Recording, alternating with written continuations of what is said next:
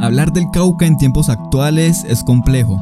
Eh, por ejemplo, para hablar de estas cosas, pues yo estoy acá en el fondo de mi finca. Mientras usted nos oye, es muy probable que se estén desplazando decenas de familias, pero al mismo tiempo procesando toneladas de cocaína y marihuana. Hace una hora están en combates. Siguen los asesinatos, siguen los desplazamientos, siguen las desapariciones, siguen los feminicidios. Se puede afirmar que todos los grupos armados ilegales que han pasado por el departamento se han beneficiado del narcotráfico. Todos son responsables de que esta espiral no cierre, pero los cultivos desde hace mucho están ahí. Mi nombre es Richard Romero y los estaré acompañando durante esta serie documental de podcast en la que hablaremos con líderes, lideresas, investigadoras, periodistas y expertos sobre las economías ilícitas en el norte del Cauca. ¿Qué ha pasado con la respuesta que le ha dado el Estado colombiano a la cantidad de números de cultivos y las alternativas que plantean algunas comunidades? Hablar del Cauca es una cosa demasiado densa, demasiado grande, porque es que el Cauca es un, departamento absolutamente estratégico.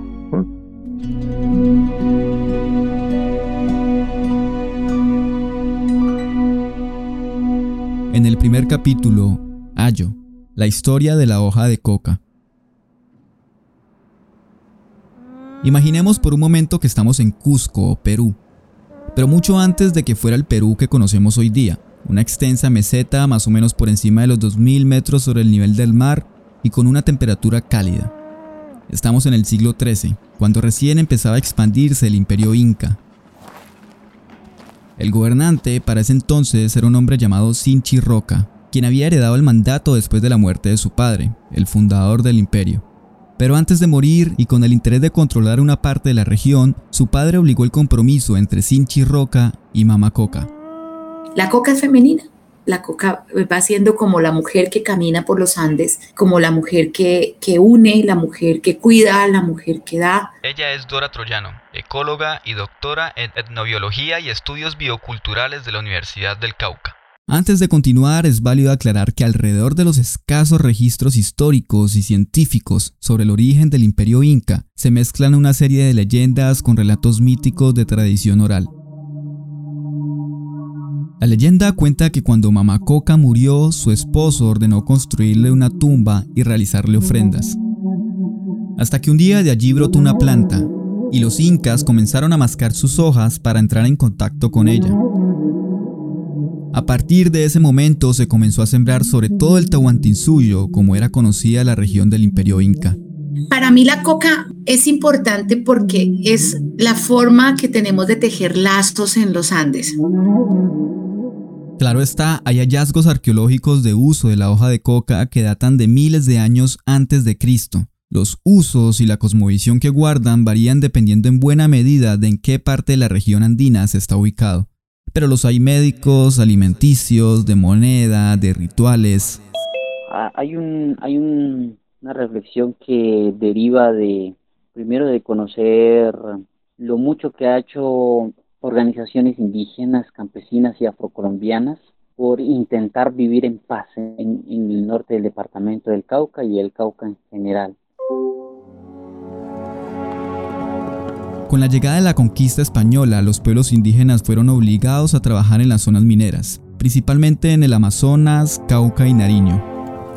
Fueron muchas las comunidades que desaparecieron durante los siglos XVI, XVII y XVIII por defenderse de la invasión o no aguantar las extensas jornadas de explotación. Y ahí está el otro contexto que es muy importante y es la coca como alimento porque cuando usted tenía que hacer unas jornadas de trabajo, entonces, ¿qué necesitaba la, qué necesitaba la gente? Pues coca, porque era un alimento que seco pesa muy poco. Entonces la gente podía ir dándole, además tiene una, yo siempre le, le, resalto una cualidad a la coca que me parece clave y es una cosa que se llama la capacidad cialágoga. Capacidad cialágoga o la capacidad de generar saliva. ¿Por qué es importante generar saliva? Porque eso te va a mantener hidratado. Si vos generas saliva, tenés humectada tu boca. Y si tenés humectada tu boca, podés caminar y caminar y caminar y no sentir cansancio. Para el año 1569, el número de cultivos de hoja de coca incrementaba la par que la mano de obra en las minas. Entonces, el rey Felipe II promulgó lo que se conoce como el primer estatuto antinarcóticos, en la que condenó la planta como talismán del diablo, porque, entre otras cosas, impedía evangelizar a los indígenas. A veces decía, bueno, pero la gente de la ciudad no nos mira, no visibiliza, no valora el, el esfuerzo que nosotros hacemos acá. Aún así, años más tarde, la ordenanza declinó por cuenta de los dueños de las minas, quienes afirmaban que los indígenas eran más productivos usando la hoja de coca, además que les calmaba el apetito.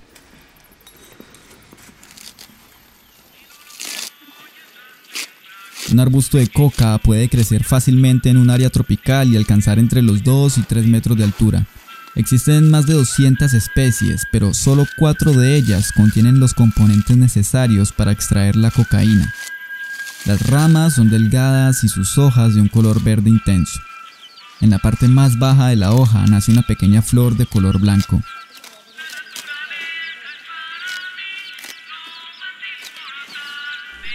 Mírenla lo bonita.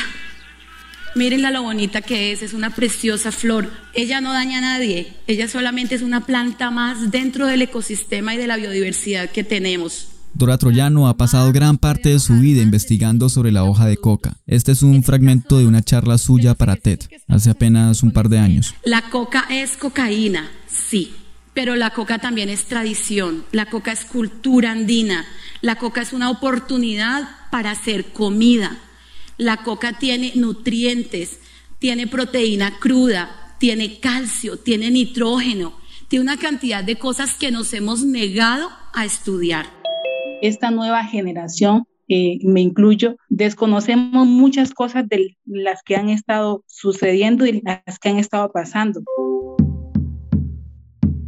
No es sino hasta 1880 en que se comienza a estudiar el uso de la hoja de coca como anestésico, por lo que el mercado medicinal comenzó a ser rentable en laboratorios internacionales como en Alemania, Japón, Estados Unidos, Francia, Holanda, la Unión Soviética, Suiza y Gran Bretaña. Eran los comienzos del 1900 y los cultivos nuevamente continuaron expandiéndose. Primero por el Putumayo, subiendo por Nariño hasta llegar al sur del Cauca pero nada que alertar a las autoridades en su momento. Por ejemplo, para el año 1940, Cauca contaba con 400 hectáreas de hoja de coca, en su mayoría distribuidas al sur en municipios como Almaguer y Bolívar, en el macizo colombiano. Hoy hablamos de más de 16.000 en todo el departamento.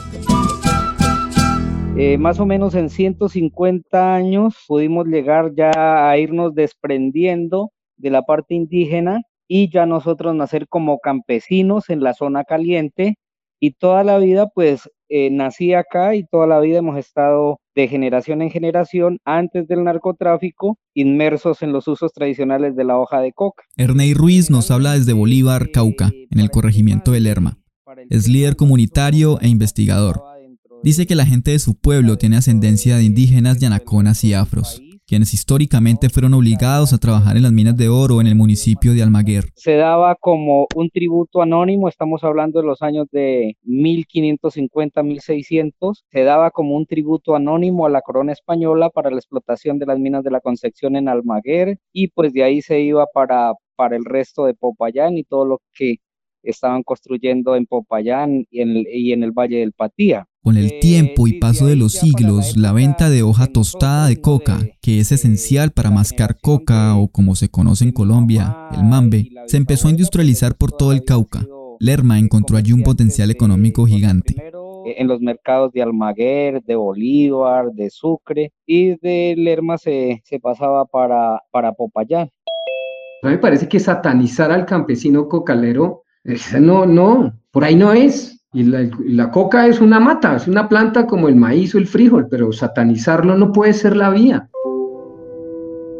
Hasta aquí, o sea, entre los años 1900 y 1940, el narcotráfico apenas empezaba a asomarse en Colombia.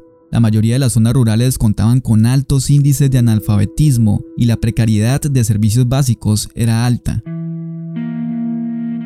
hasta ese entonces las chozas eran de paja, de paja, de bareque, pisos de tierra, pero había una riqueza eh, cultural, humana, de solidaridad, del trueque, de la minga. Era la época de los 70. Aparecieron acá en el territorio, según la, historia de los mayores, eh, forasteros que hablaban que no se les entendía, de ojos claros, rubios, altos. Hay una historia que se ha contado en Bolívar por años y a falta de comprobarse, existe aquí la hipótesis sobre el origen del uso ilícito en Colombia.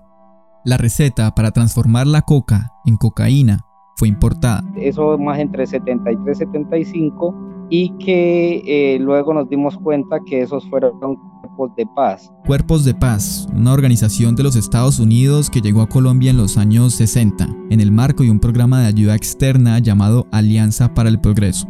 Una vez llegan al municipio de Almaguer y al municipio de Bolívar, enseñan la transformación de la hoja en clorhidrato. Entonces ahí personalmente yo conocí esos que llamaban forasteros. Pero esto será conversación de otro capítulo. Este podcast fue producido por Rutas del Conflicto en una alianza para la Comisión para el Esclarecimiento de la Verdad y contó con el apoyo del Programa de las Naciones Unidas para el Desarrollo PNUD. La música de librería pertenece a Epidemic Sound, los derechos de la demás música utilizada a la Fundación Ambientarte. Se citaron algunos fragmentos de audio de líderes y lideresas pertenecientes a los espacios de diálogo dispuestos por la comisión. Por seguridad, sus nombres no fueron expuestos. En la narración, Richard Romero. Nos escuchamos en otro capítulo.